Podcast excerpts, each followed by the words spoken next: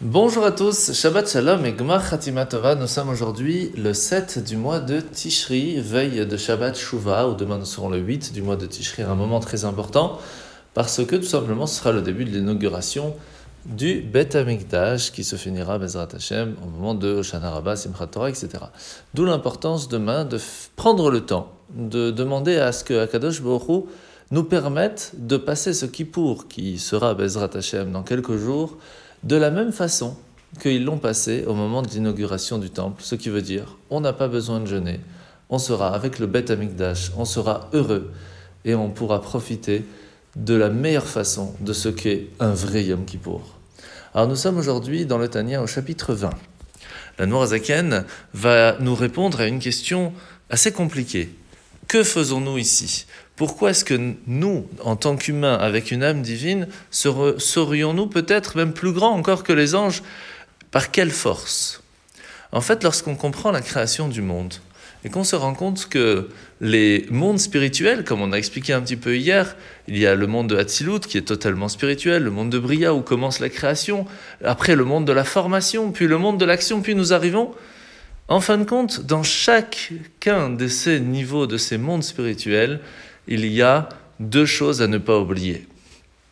Il y a la partie qui est créée, comme par exemple les anges, qui sont des créations en soi, qui ont une certaine existence, même si de toute façon ils sont annulés à Dieu, mais on peut parler d'existence. Et puis il y a le réceptacle du monde qui va continuer la création pour arriver en fin de compte jusqu'à nous. L'âme même des anges où notre âme à nous fait partie intégrante de Dieu. Ce qui fait que lorsque nous arrivons ici-bas dans le monde et que nous avons la possibilité d'utiliser notre âme, qui est une partie intégrante divine, nous avons une force qui est sans limite.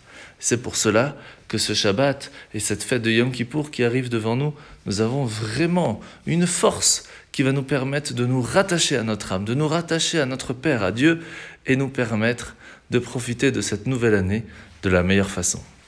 La mitzvah de ce matin, mitzvah positive, numéro 222.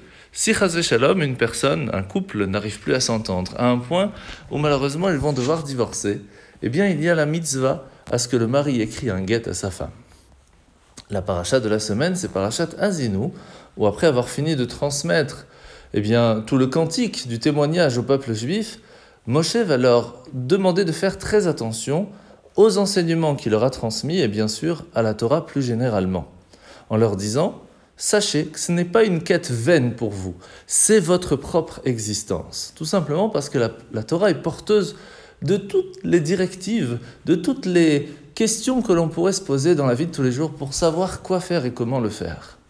Et si à un certain moment, on est perdu, et on se dit Aïe, je n'arrive pas à trouver ma réponse.